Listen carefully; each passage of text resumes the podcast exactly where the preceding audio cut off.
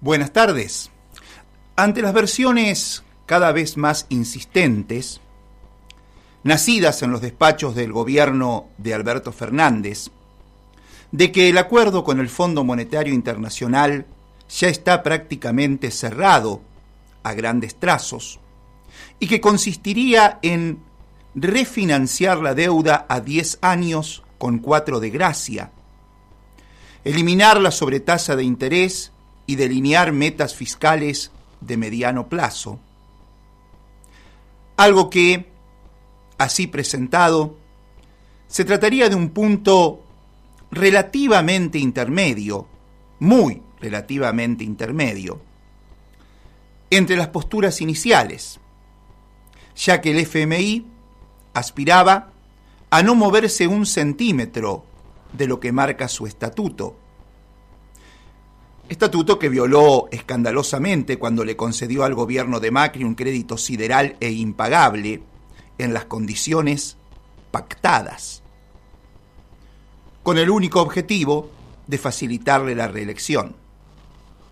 Bueno, el fondo quería, desde el arranque, cobrar todo, de acuerdo a lo pactado con Macri. Y el gobierno de Alberto Fernández pretendía no menos de 10 años más de plazo, 20, para adecuar los pagos y una quita de la sobretasa. Todo eso a partir de las concesiones que la gestión Alberto Fernández ya ha hecho como gestos de buena voluntad. Los IFE, ingreso familiar extraordinario, y los ATP, fueron recortados. Los salarios del sector estatal, otro tanto. La inflación le gana claramente al poder adquisitivo de las mayorías.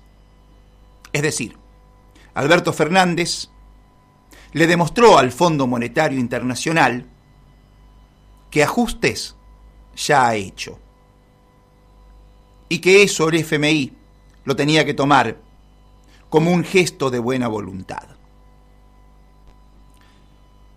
Pero el acuerdo terminaría siendo lo que dijimos, refinanciar la deuda a 10 años con solo 4 de gracia, eliminar la sobretasa de interés y delinear metas fiscales de mediano plazo.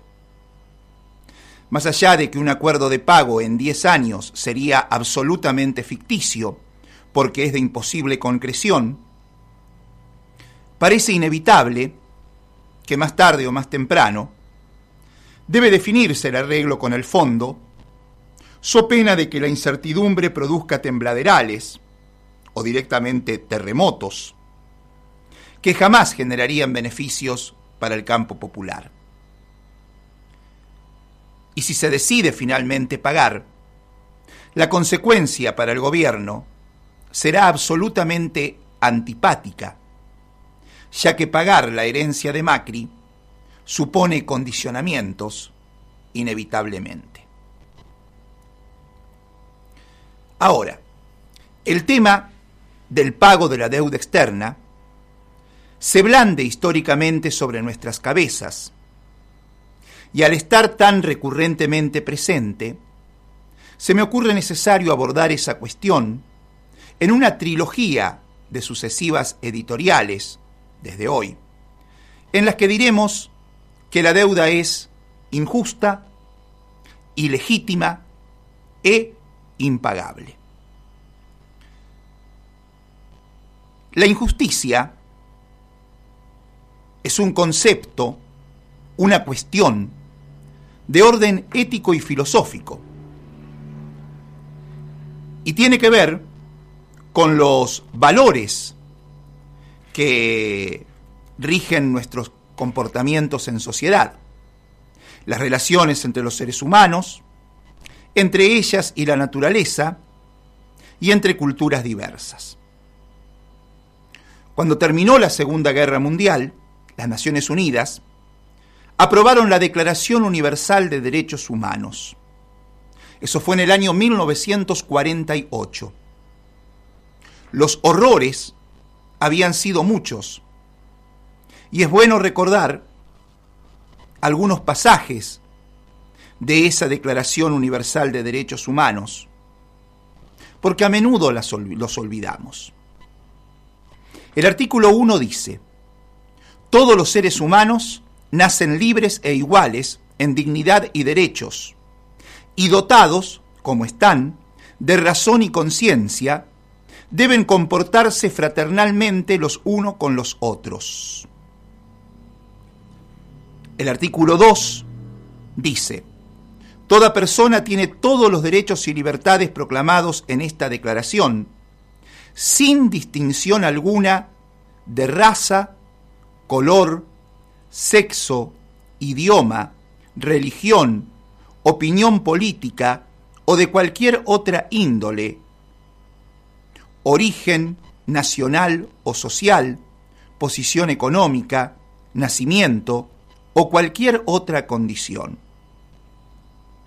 El artículo 3 de esta Declaración Universal de Derechos Humanos dice que todo individuo tiene derecho a la vida, a la libertad y a la seguridad de su persona, mientras que en el artículo 5, esta Declaración Universal de Derechos Humanos, aprobado por Naciones Unidas, ni bien terminó la Segunda Guerra Mundial, dice, Nadie será sometido a torturas ni a penas o tratos crueles, inhumanos o degradantes.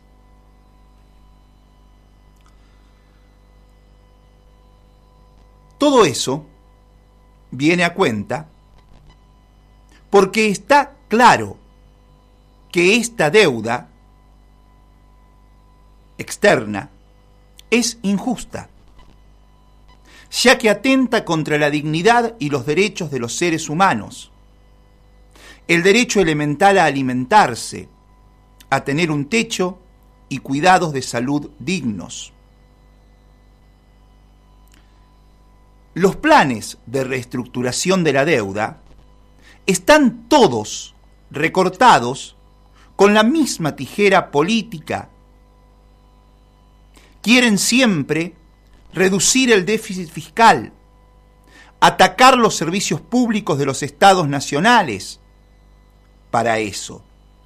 Desmembrar el sistema de salud en beneficio de la medicina privada. Degradar la enseñanza libre y gratuita.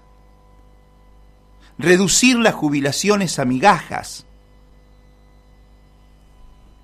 Es la miseria provocada por esas políticas económicas que llevan a millares de individuos a emigrar Así se producen esas tristísimas escenas, columnas de individuos golpeando las puertas de países pudientes, discriminados justamente en función de su origen, raza, color o posición económica. Así sucede en la frontera muralla entre Estados Unidos y México. Así han podido observar hace muy poco, en mayo de este año, a la policía española tratando como a perros a los marroquíes que osaron atravesar la frontera en el enclave de Ceuta. ¿Dónde están los derechos humanos ahí? Por eso, tanto en el caso de Argentina como de otros países en situación similar, incluyendo países europeos como Grecia, antes de negociar porcentajes, intereses o plazos, deben afirmarse de manera rotunda los principios éticos. Ese es el punto de partida de la proclama del 25 de mayo de 2001 en la Argentina, que plantea primero la salud y la vida, después la deuda. Desde lo artístico, en proposición poética para anular la deuda externa, un tramo de la producción hipocresía estructural dice, la hipocresía se declina como verbo regular en todas las personas del olvidativo. El hombre se vuelve cifra, Las cifras pierden su sangre, confeccionan matemáticos modelos con sintéticas telas que no saben apreciar el desamparo del desnudo. En vez de preguntarse ellos quiénes son, los que se salvaron del anonimato, los felices de cuatro estrellas y universales recetas, en vez de preguntarse de qué lado del pecho naufragaron sus almas, de qué fibras tejen los pobres la entereza del rancho, en vez de formular preguntas verdaderas, agitar muecas en calecitas, con sortijas para pingüinos, empresas privatizar, empleados despedir, salarios congelar, universidades derretir, egoísmos enarbolar, van clavando fórmulas o banderillas en el testuz de la pobre gente, que corre espantada buscando la salida. ¡Ole! Embisten rojas promesas, muy hidalgos en su pase, los monetarios toreros del Internacional Fondo. ¡Ole! Sapos ajustadores agistan su bravura, furiosos los toreros que gustan de pobres bravíos. ¡Ole! Los discursos limpian su sangre.